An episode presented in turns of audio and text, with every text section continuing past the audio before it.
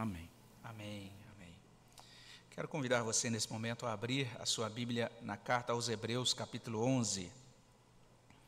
Hebreus, capítulo 11. Você na sua casa é convidado também a abrir Hebreus 11 a partir do versículo 24 até 26. Hebreus capítulo 11, de 24 a 26.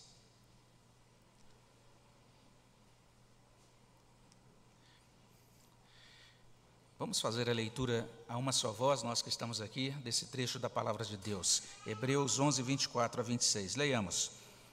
Pela fé, Moisés, quando já homem feito, recusou ser chamado filho da filha de Faraó preferindo ser maltratado junto com o povo de Deus, a usufruir prazeres transitórios do pecado.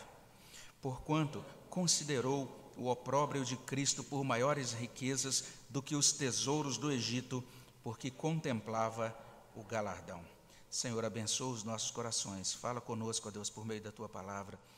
Ajuda-nos, ó Pai, nesta hora. Abençoa para que é, tanto nós que estamos aqui, quanto aqueles que também estão à distância, acompanhando online, que eles possam receber do Senhor, que, que todos nós possamos receber do Senhor a bênção da aplicação, do esclarecimento da tua palavra por meio do teu Espírito. É o que pedimos no nome de Jesus.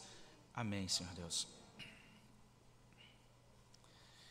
Hebreus 11 é o grande capítulo da fé, é o capítulo que nos diz o que é fé e também o que ela opera, o que essa fé realiza.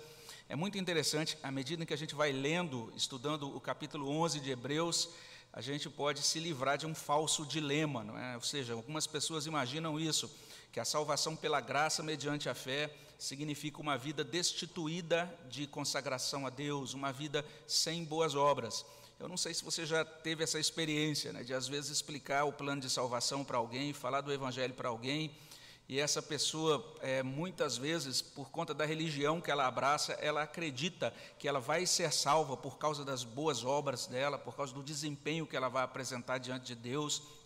Algumas pessoas acham isso, que à medida que a gente vai fazendo boas ações aqui, a gente vai ganhando créditos e a gente pode usar, então, fazer uso desses créditos quando a gente está diante da presença de Deus. Tem até uma peça muito famosa que depois se tornou filme, né, O Alto da Compadecida, que mostra uma situação mais ou menos assim, dentro do enquadramento católico, né, a pessoa morre, a alma se coloca diante, chega lá diante, no, é, no início, né, na entrada ali para definir se vai para o céu ou não, e ele se encontra com a Virgem Maria, e ali então tem que ficar é, tentando encontrar uma maneira de é, dar um jeitinho para entrar no céu. Essa é a ideia de que a gente pode contabilizar a nossa vida espiritual, mas não é exatamente isso. A Bíblia vai falar que nós somos salvos pela graça mediante a fé. Isso não vem de nós, é um dom de Deus. Isso não vem de obras para que ninguém se glorie. Paulo fala sobre isso. A gente sempre tem lembrado desse trecho de, esse trecho de Efésios. E quando a gente olha para a carta aos Hebreus, a carta começa apresentando Cristo. Já no iníciozinho, ela prossegue destacando a, a, a singularidade de Cristo e chamando a atenção para Cristo como o único Salvador. Nem mesmo aquela prática, né, a participação nos rituais judaicos, a religião judaica, que é uma religião que foi revelada por Deus, nem mesmo a prática daquela religião salvava, apenas Cristo que era apontado por aquela religião. Então, o tempo todo, o Novo Testamento está dizendo: você quer ser salvo, não confie nas suas boas obras, não confie no seu desempenho. Olhe para Cristo, olhe para a obra de Cristo, olhe para a pessoa de Cristo. Acolha isso como salvação para a sua vida, acolha Cristo como Senhor da sua vida, e a partir desse ponto, a sua vida vai mudar. A sua vida vai produzir boas obras, não para você barganhar com Deus com essas obras, mas como resultado do seu coração que foi tocado e transformado pela graça de Deus. Hebreus está mostrando pessoas que tiveram essa fé em Cristo. E a gente às vezes lê o capítulo 11, fica entusiasmado com as obras dessas pessoas, começa a achar que é o grande capítulo dos heróis da fé, mas é o grande capítulo que demonstra o que a fé, pela graça, a fé concedida por Deus, realiza, o que a fé em Cristo realiza.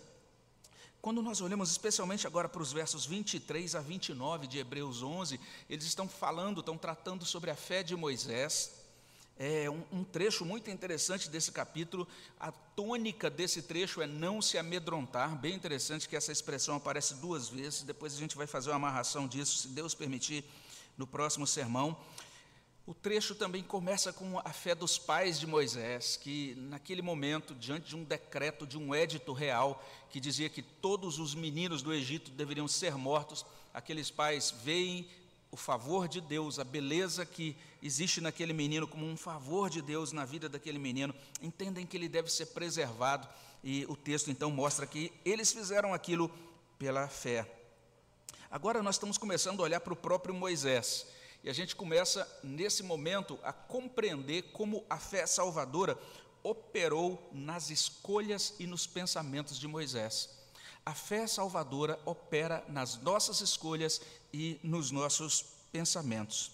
É interessante que Hebreus ele não entra aqui nesse aspecto né, da, da doutrina da predestinação, da doutrina do livre-arbítrio, ele não entra nessas abstrações, ele está simplesmente dizendo: olha o que a fé faz com relação àquilo que a gente escolhe. Olha só o que a fé faz com relação ao jeito como a gente pensa. E são fornecidas duas informações sobre essa fé que foi conferida a Moisés. A primeira informação é essa: a fé conduziu Moisés, a escolha de Moisés. Ele conduziu Moisés na sua escolha. Então a fé conduziu Moisés na sua, na sua escolha. O texto vai falar de uma escolha que Moisés fez, e essa escolha foi conduzida pela fé, versos 24 e 25. Além disso, o texto vai dizer no verso 26 que a fé conduziu o pensamento de Moisés. E a gente vai entender um pouco isso melhor quando chegarmos no verso 26. Mas por hora vamos olhar aqui para essa primeira verdade. A fé conduziu a escolha de Moisés. Eu estou usando a palavra no singular, porque texto realmente fala de uma escolha. Foi um momento muito decisivo na vida de Moisés. Essa escolha é descrita nos versos 24 a 25. E por que, que a gente diz que tem uma escolha aqui? Se você olha para os versos 24 e 25, você vai encontrar alguns verbos aí. Por exemplo, você vai encontrar o verbo recusar. Diz assim: pela fé, Moisés, quando já homem feito, recusou. O verbo recusar ele recusou determinada coisa. E não apenas ele recusou determinada coisa, mas ele escolheu outra coisa. Você encontra aí o verbo preferir no verso 25, preferindo ser maltratado, e aí segue. Então ele disse não a uma coisa e disse sim a outra. Ele recusou uma coisa, ele preferiu outra coisa, ou ele escolheu outra coisa. Essa é a ideia das palavras usadas aqui no original. E o que, que ele recusou? O texto vai nos ajudar a compreender que ele recusou um título, um lugar e uma vida.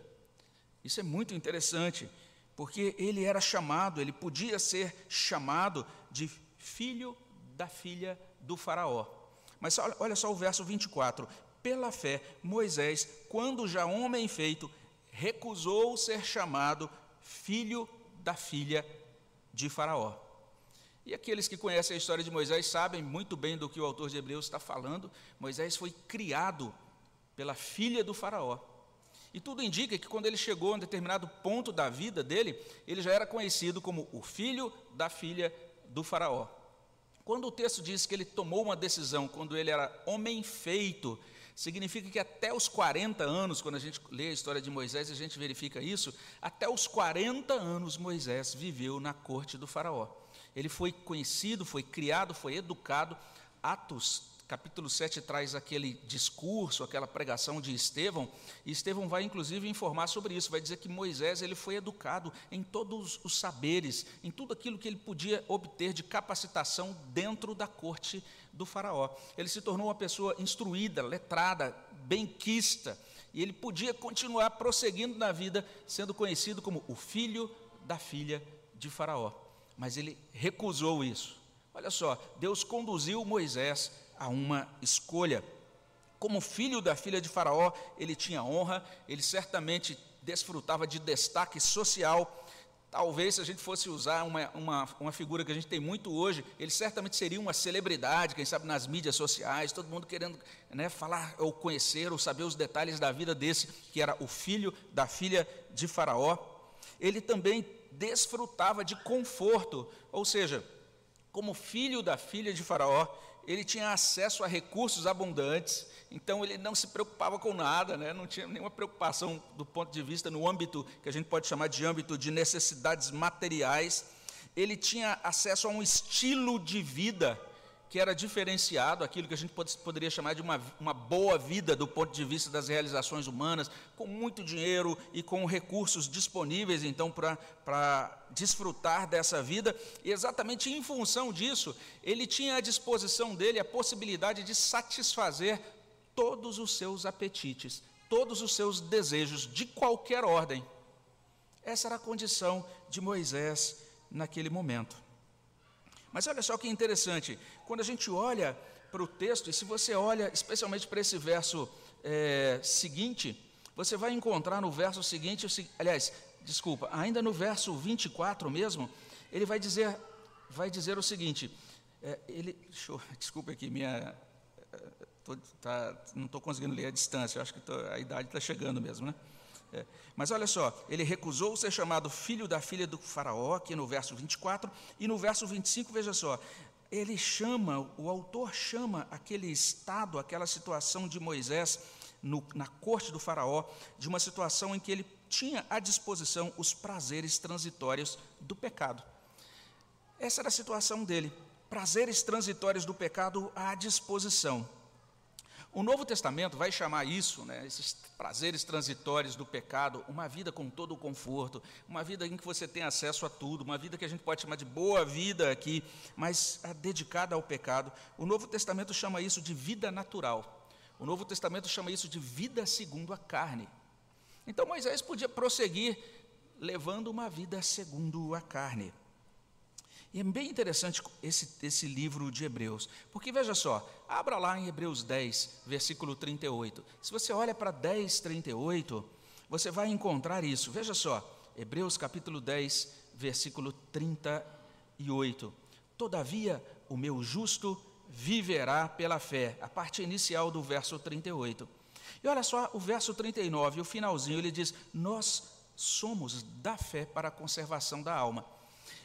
O autor de Hebreus está dizendo: nós precisamos viver pela fé. E mais adiante, agora veja só, capítulo 11, verso 6. Capítulo 11, verso 6 diz: De fato, sem fé é impossível agradar a Deus.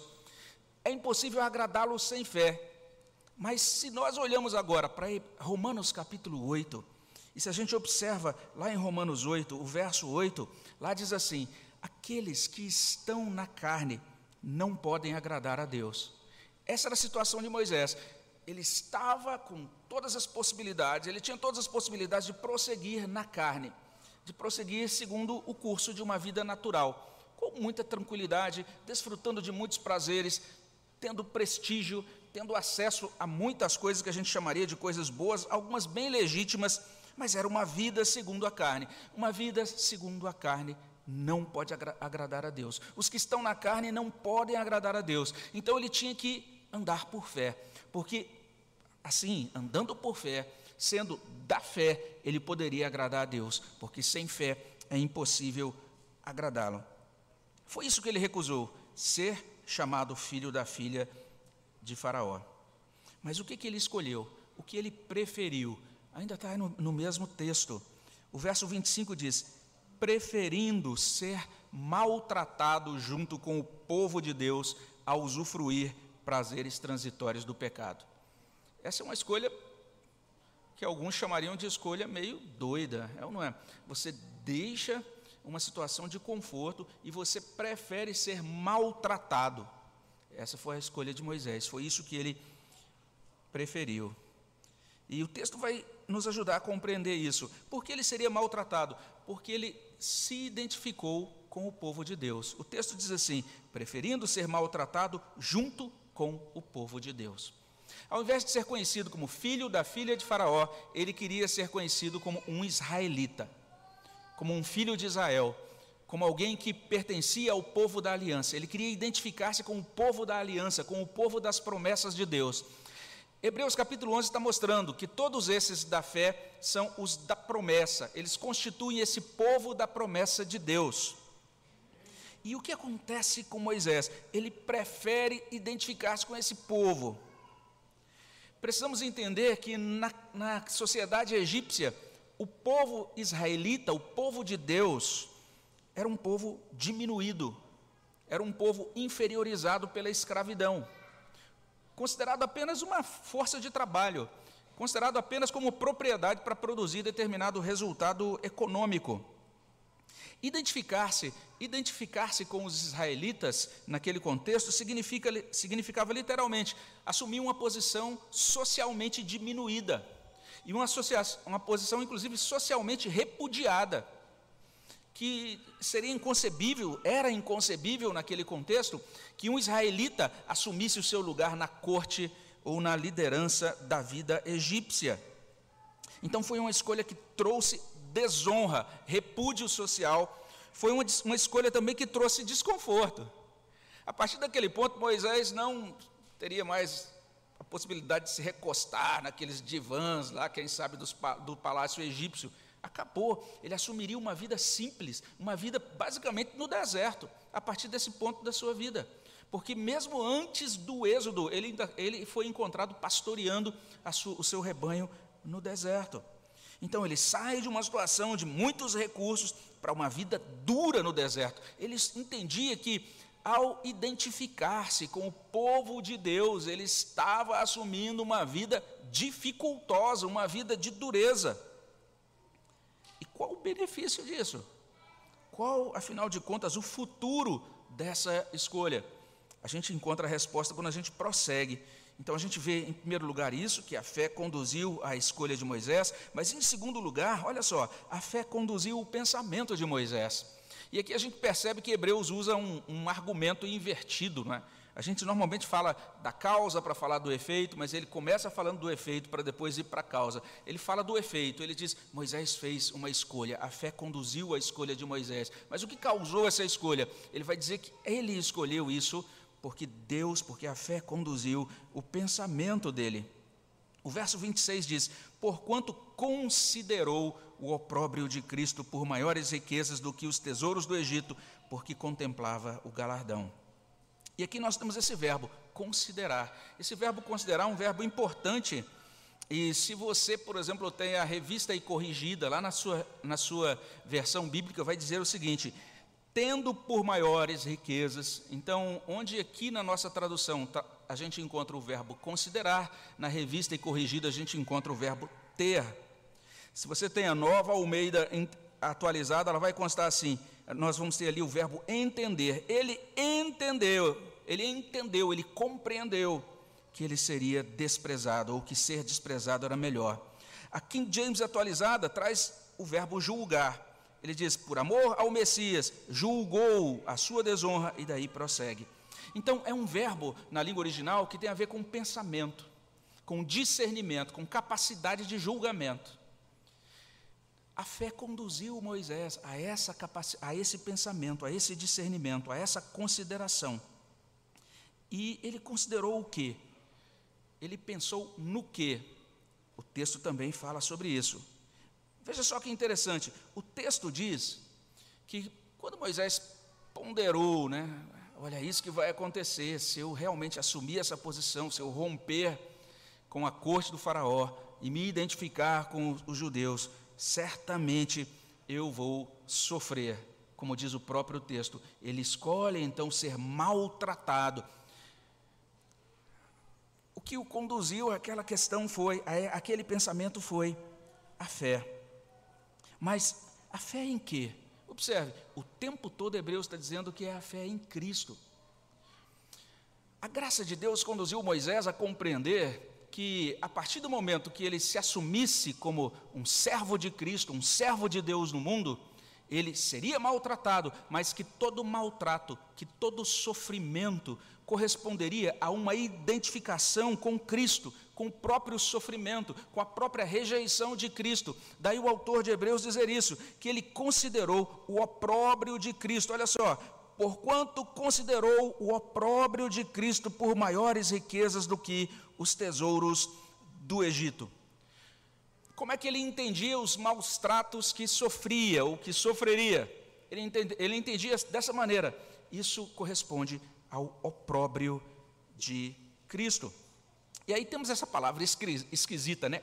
Opróbrio. O que, é que significa opróbrio? Uma palavra estranha, antiga. Algumas versões mais antigas, também antigas, né? Revista corrigida, traz a palavra vitupério. Ele considerou o vitupério de Cristo. Então, se você não sabia o que era opróbrio, expliquei. Opróbrio, meu caro, é vitupério. Pronto, agora todo mundo já entendeu. Também não, porque a palavra vitupério é outra palavra também, que não é fácil da gente entender hoje, não é? Mas essa palavra significa desprezo, essa palavra significa desonra. Então, literalmente, algumas traduções, inclusive, vão trazer isso, que ele considerou o desprezo por causa de Cristo, ou que ele considerou a desonra ou a humilhação de Cristo.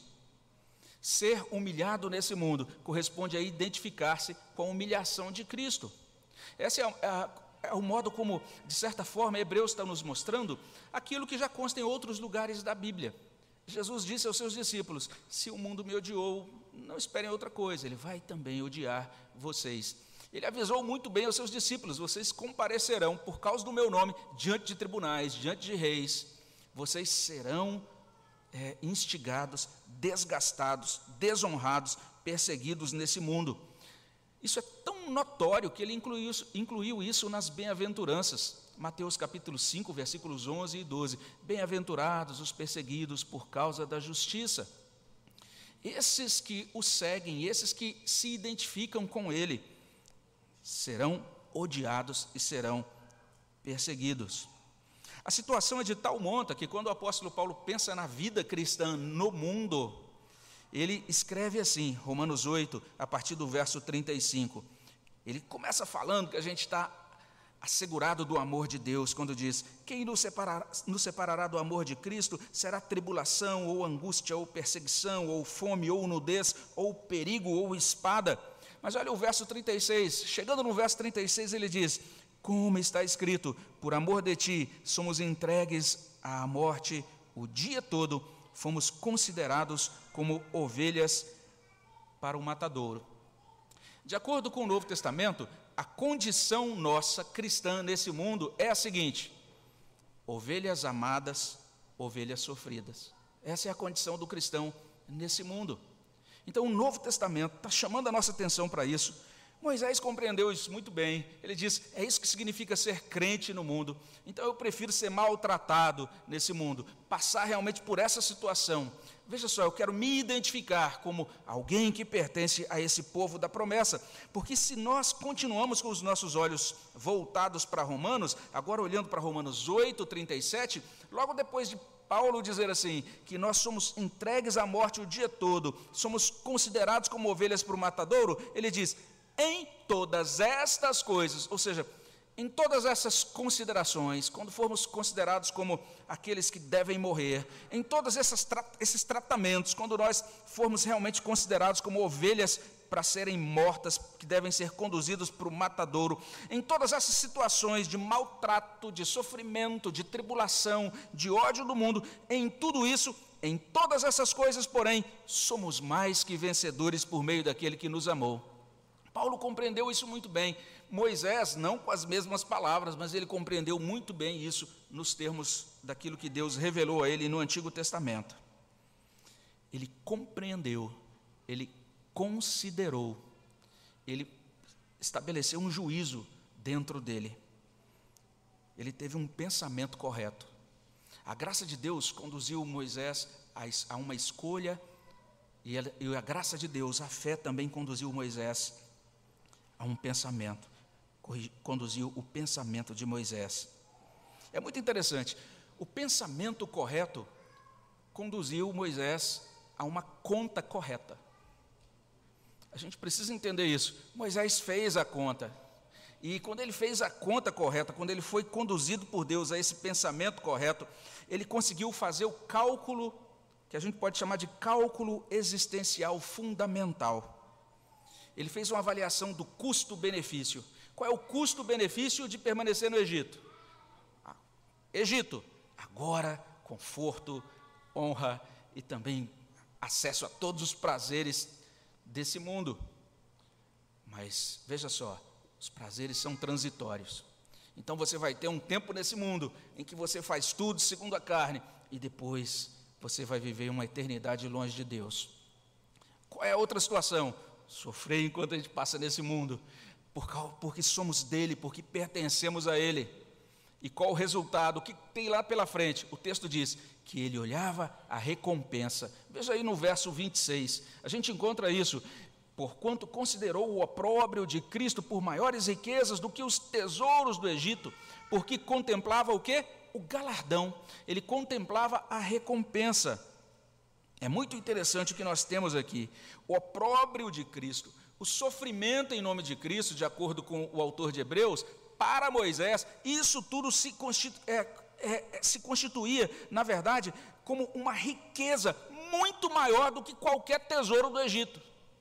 Sofrer nesse mundo como cristão é, é muito mais precioso do que a maior posição e a maior conta bancária e a, e a, situação onde você tem acesso às melhores coisas que esse mundo pode oferecer. Ainda assim, sofrer como cristão, como servo de Deus, é melhor do que tudo isso, é maior riqueza do que tudo isso.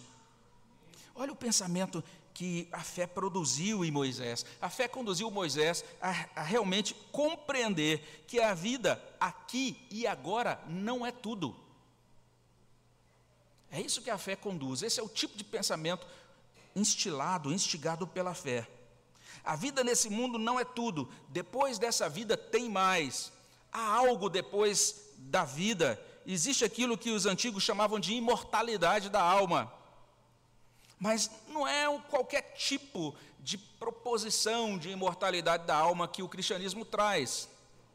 Por exemplo, o cristianismo não fala que você morre aqui para se reencarnar em outra vida e de repente você ir prosseguindo sozinho, ganhando méritos, acumulando pontos positivos no karma para você ter uma salvação, seja lá daqui a quantos milênios. Não é isso. A Bíblia fala, aqui mesmo em Hebreus capítulo 9, que ao homem cabe viver uma só vida e depois disso o juízo. E aqueles que creem em Cristo, quando chegarem na presença do Senhor, receberão galardão. Aqui em James atualizada diz isso: receberão recompensa gloriosa. O que Hebreus está fazendo aqui nesse capítulo 11, versos 24 a 26, é reforçando aquilo, aquilo que ele disse no capítulo 10, versos 35 e 36. Olhe lá, Hebreus 10, 35, 36 traz o seguinte: Não abandoneis, portanto, a vossa confiança, ela tem grande galardão. Com efeito, tendes necessidade de perseverança, para que, havendo feito a vontade de Deus, alcanceis a promessa. Foi isso que o Espírito Santo colocou na mente de Moisés. Foi isso que a fé conduziu Moisés a pensar. Ele entendeu: tenho que perseverar aqui, eu tenho que caminhar com esse Deus com perseverança, para que, havendo feito a vontade de Deus, eu alcance galardão, eu alcance promessa. Resumindo, vale a pena se assumir como crente, vale a pena viver como crente, vale a, vale a pena também sofrer como crente e morrer como crente. Que ensino impressionante esse ensino de Hebreus capítulo 11. A fé conduziu Moisés a pensar nas coisas celestiais. A fé conduziu Moisés a pensar nas coisas do alto, onde Cristo vive agora mesmo. A fé traz as coisas de Deus para dentro da nossa mente. É isso que nós estamos aprendendo aqui em Hebreus capítulo 11. A fé purifica a mente, a fé reconfigura a mente.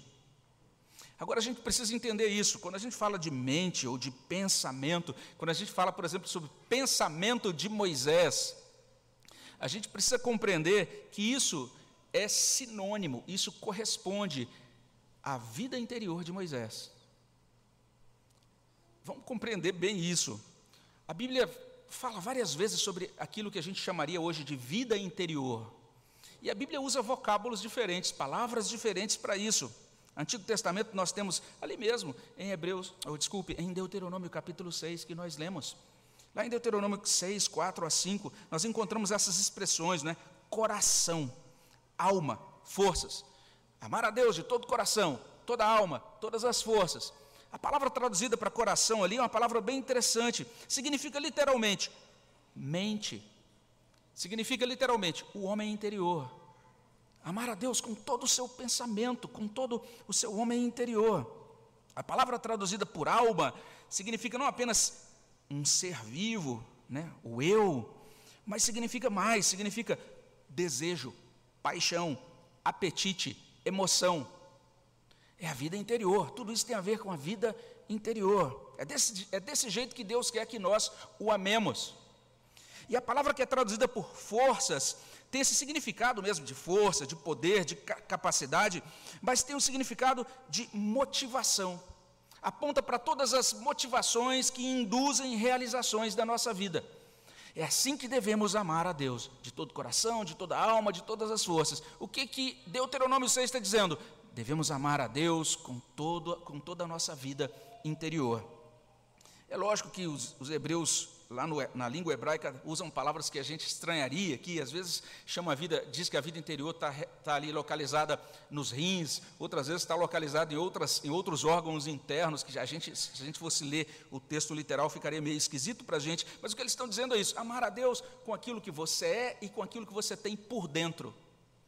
E é isso que você é e tem por dentro que vai resvalar, que vai se desdobrar, vai se derramar naquilo que você é e realiza por fora. A fé conduziu Moisés a um pensamento. A fé configurou a vida interior de Moisés e fez com que essa reconfiguração levasse Moisés agora a pensar, a ponderar, a considerar essas coisas. Então, essas são as informações da parte de Deus que nós encontramos em Hebreus 11, 24 a 26. A fé conduziu a escolha de Moisés, a fé conduziu o pensamento de Moisés. Preste atenção nesses três verbos aí. São verbos tão simples, não é? Recusar, escolher ou preferir e depois considerar ou ponderar, pensar. Essas três palavrinhas afetam a nossa vida profundamente e eternamente. É o que Hebreus está ensinando. Aquilo que a gente recusa, aquilo que a gente escolhe, aquilo que a gente pensa, não apenas tem desdobramentos, consequências para a nossa vida terrena, mas também para a nossa vida eterna. Isso aconteceu com Moisés. De acordo com Hebreus 11, a gente está começando, a, em cada é, descrição, a gente vai aprendendo um pouquinho o que é essa vida pela fé, né? porque, afinal de contas, a gente fala sobre isso é, de modo muito comum no meio evangélico. Olha, a gente tem que viver pela fé, ó, meu irmão, viva pela fé. E a gente às vezes diz isso, mas se alguém perguntar o que é viver pela fé, a gente não consegue explicar muito bem, né? Mas Hebreus vai nos ajudando a olhar para a vida e interpretar a vida de uma maneira diferente à luz dessa descrição de fé. De acordo com Hebreus 11, aqui de 24 até 26, viver pela fé significa literalmente fazer escolhas pela fé, pensar conforme a fé. Foi o que aconteceu com Moisés. Ele escolheu, ele recusou ser chamado de filho da filha do Faraó. Ele escolheu ser maltratado junto do povo de Deus. Ele preferiu isso Veja só, o texto vai dizer que por conta da fé, pela fé, ele considerou agora as coisas de Deus como muito mais preciosas. Ele considerou que até o sofrimento dele nada mais era do que ele se identificando com a própria humilhação de Cristo. E assim como Cristo sofreu, foi humilhado, ele agora também entendia isso como um privilégio e a partir desse ponto ele assumiu essa perseverança para receber lá no, no final o galardão. Mas lembre-se, eu falei da escolha, a escolha singular de Moisés. Algo que aconteceu quando ele tinha ali, como eu falei, 40 anos de idade aproximadamente. Foi um momento decisivo de Moisés. Aquele foi o momento da ruptura de Moisés. A partir daquele momento, ele não pôde mais morar no palácio egípcio, não pôde mais sequer continuar no Egito. Ele teve que fugir, inclusive se tornou ah, um indivíduo fora da lei, e vale a pena depois você conferir essa história. Aquele momento na vida de Moisés foi um momento de ressignificação. Aquele foi o momento em que a fé de Moisés se tornou pública. Até aquele tempo, certamente alguns sabiam que ele estava ali na corte, mas ele não pertencia exatamente àquela corte, que ele estava sendo criado. Talvez um, um, um, corpo, um núcleo muito pequeno de pessoas até soubesse, né? aqueles mais achegados à filha do faraó, que de fato ela o havia adotado e que estava cuidando dele como mãe adotiva. Mas a partir daquele momento, Moisés publicamente está dizendo: Eu sou hebreu, eu sou israelita, eu pertenço ao povo que aqui no nosso meio está sendo diminuído, desprezado, escravizado, que está sendo rotulado, que está sendo desprezado nesse instante da história. E quando ele diz isso, ele está dizendo ao mesmo tempo: Eu creio no Deus de Israel. Eu creio no pacto que Deus fez com Abraão e com os pais dessa nação de Israel. Ele está dizendo com muita clareza que ele pertence a esse Deus e que ele deseja viver para esse Deus. Então, a gente pode chamar esse momento de momento de pública profissão de fé de Moisés. Até esse ponto, ainda que ele conhecesse talvez a aliança, mas ele ainda estava ali, escondidinho, dentro da corte do Egito. Essa é uma experiência muito importante. A Bíblia nos convida a essa experiência. A Bíblia nos convida a esse momento. A Bíblia nos convida a, a também publicar a nossa fé. A Bíblia nos convida à conversão. A conversão é o início da vida e da caminhada com Deus. A gente precisa entender que Deus nos concede fé como dádiva. A fé em Cristo como mediador único, como sacerdote perfeito da nossa salvação e a partir do momento que nós acolhemos essa fé como um presente de Deus, como uma bênção de Deus que a gente não merece receber, mas que Ele nos dá porque decide nos amar, essa fé nos encaminha para romper com algumas coisas. Para a partir desse momento recusar algumas coisas desse mundo. Essa é uma fé para recusar, é uma fé para preferir, para recusar aquela vida voltada unicamente para esse mundo, para recusar uma vida do Egito. Essa fé salvadora, essa conversão produz isso em nós. A partir do momento que a gente experimenta esse negócio chamado conversão, a gente consegue enxergar o prestígio, o conforto, os prazeres todos desse mundo como transitórios. Isso é o que a fé faz na conversão. Então, se você não experimentou conversão, suplique a Deus que lhe dê arrependimento e fé. Busque ao Senhor, diga: Senhor, eu quero ser teu, eu quero pertencer ao Senhor, eu quero ter essa, essa experiência, eu quero publicar, eu quero colocar diante de todas as pessoas. Tem um hino, inclusive, que a gente, eu acho que a gente nunca cantou aqui, mas ele, ele é bem interessante porque ele traz essa estrofe: Direi ao mundo que sou crente.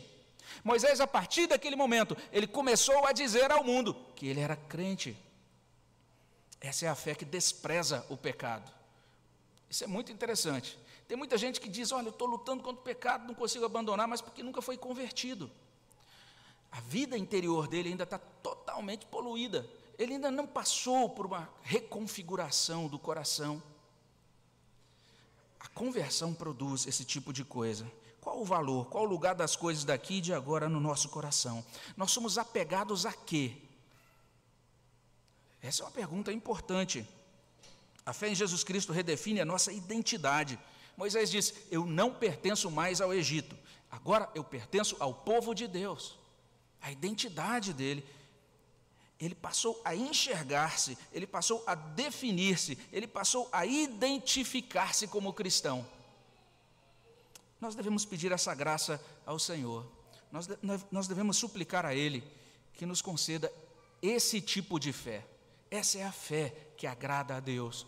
Essa é a fé que salva o homem, que tira ele do reino das trevas e o conduz ao reino de Cristo. E nós também devemos pedir a Deus que fortaleça a nossa fé. Porque às vezes, mesmo sendo cristãos, genuínos, mas a nossa fé se enfraquece. Então, é um bom momento dessa manhã para que peçamos a Deus que Ele nos perdoe a incredulidade, que Ele nos perdoe a fé, às vezes vacilante, que Ele nos ajude a viver pela fé e pela fé que Ele nos ajude a fazer escolhas melhores, escolhas que vão ser boas para a gente, vão trazer benefício para a gente de médio e longo prazo e, acima de tudo, escolhas que glorificam a Deus. Mas não apenas isso, a década de 90 foi uma década interessante, porque foi a década da chamada programação neurolinguística. Quem viveu aquele momento deve ter ouvido falar dessa coisa, não é?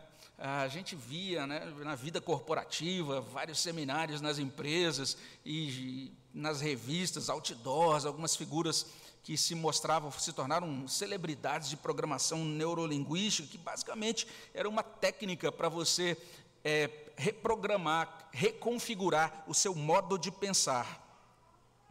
Aí esse tempo passou, mas agora surgiu uma outra coisa, que é chamada de programação ou configuração da mente. O nome chique para isso é mindset, né? É, você precisa de um mindset, né? de uma reconfigurar a sua mente, seu modo de pensar. E se você fizer isso, você vai ter entusiasmo, você vai ter dinheiro, você vai ter mais energia, você vai ter um monte de benefícios desse mundo. Mas a grande verdade é o seguinte: de acordo com a palavra de Deus, a mente humana está quebrada. Essa é a verdade do Evangelho. E é porque a gente já nasce com pensamentos quebrados que nós, ao longo da vida, fazemos escolhas quebradas. E por conta disso, nós temos uma vida quebrada. Então, essa é a situação do homem. E aí a gente começa a entender a importância da vida interior. A vida interior é, é a soma de tudo isso, do nosso pensar, do nosso sentir, do nosso querer, coração, alma, força. É o ajuntamento de tudo isso. E a nossa vida interior, ela, ela equivale à estrutura de um edifício. a gente está aqui nesse lugar e a gente olha para as coisas externas, né? Você está vendo é, as coisas que a gente chama aí que são os materiais de acabamento que foram é, colocados, é, é, estabelecidos aqui nessa construção. Mas o que mantém esse prédio de pé é a estrutura, são os alicerces, são as vigas, né? é aquilo que não aparece aqui à nossa vista. Pois bem, quando nós pensamos em vida interior, a vida interior corresponde a essa estrutura é aquilo que não pode ver, que a gente não consegue enxergar. Mas quando a vida interior desmorona, desmorona, então agora a gente vai ver um desmoronamento da vida exterior. Quando você vê alguém que de repente cai ou então comete um erro tão grande que destrói a sua vida, o problema estava nos fundamentos. O, o problema estava naquelas coisas que não aparecem aos olhos dos outros. Então entenda, quando a Bíblia diz, nós devemos dar a Deus o nosso coração, a Bíblia está dizendo, nós devemos dar a Deus essa parte nossa, a nossa vida interior, o nosso pensamento, nossos sentimentos, nossos, nossos desejos, nossas motivações. É muito importante que entreguemos isso a Deus, porque essa esse tipo de encaminhamento que aconteceu dentro de Moisés, ou seja, ele reler a vida, dizer: olha, o sofrimento que eu estou passando aqui, na verdade é o opróbrio do meu próprio redentor. Esse desejo que surgiu no coração de Moisés, o desejo da recompensa, do galardão eterno, isso não seria realizado por nenhum tipo de programação neurolinguística ou lavagem cerebral de qualquer tipo, ou mindset, como dizem hoje na, os, os, as pessoas que gostam de coaching. Essa, isso não pode ser realizado pelo poder do homem, isso é realizado pela graça de Deus. Então, somente a fé que Deus dá nos muda por dentro, somente a fé que Deus dá é que estabelece novos fundamentos, somente a fé que Deus dá faz com que a gente seja reparado, fortalecido por dentro. O Senhor Jesus Cristo disse isso: aquele que crê nele agora tem fundamentos, é como uma casa edificada sobre uma rocha. Mateus 7, 24 a 27. Então a fé em Jesus Cristo aqui redefine o nosso pensar. Se você é um crente em Jesus Cristo, você pode dizer o seguinte: eu não penso, eu não sinto, eu não desejo mais segundo o Egito. Agora eu estou dentro do povo de Deus. E a gente sabe que é maravilhoso esse quadro da vida pela fé. Mas se você está ouvindo com atenção. Talvez você tenha, quem sabe, baixado sua cabeça em algum momento, ou mesmo se não baixou, e quem sabe você deu um suspiro mais ou menos assim: ai, ai, ai, como que é isso, pastor? Porque eu sou crente, mas quando eu olho para dentro de mim, muitas vezes eu não penso aquilo que devia pensar, nem sinto como Cristo, nem desejo como Cristo, eu ainda tenho algumas coisas que estão muito arraigadas lá no Egito. Essa é a nossa situação nesse mundo.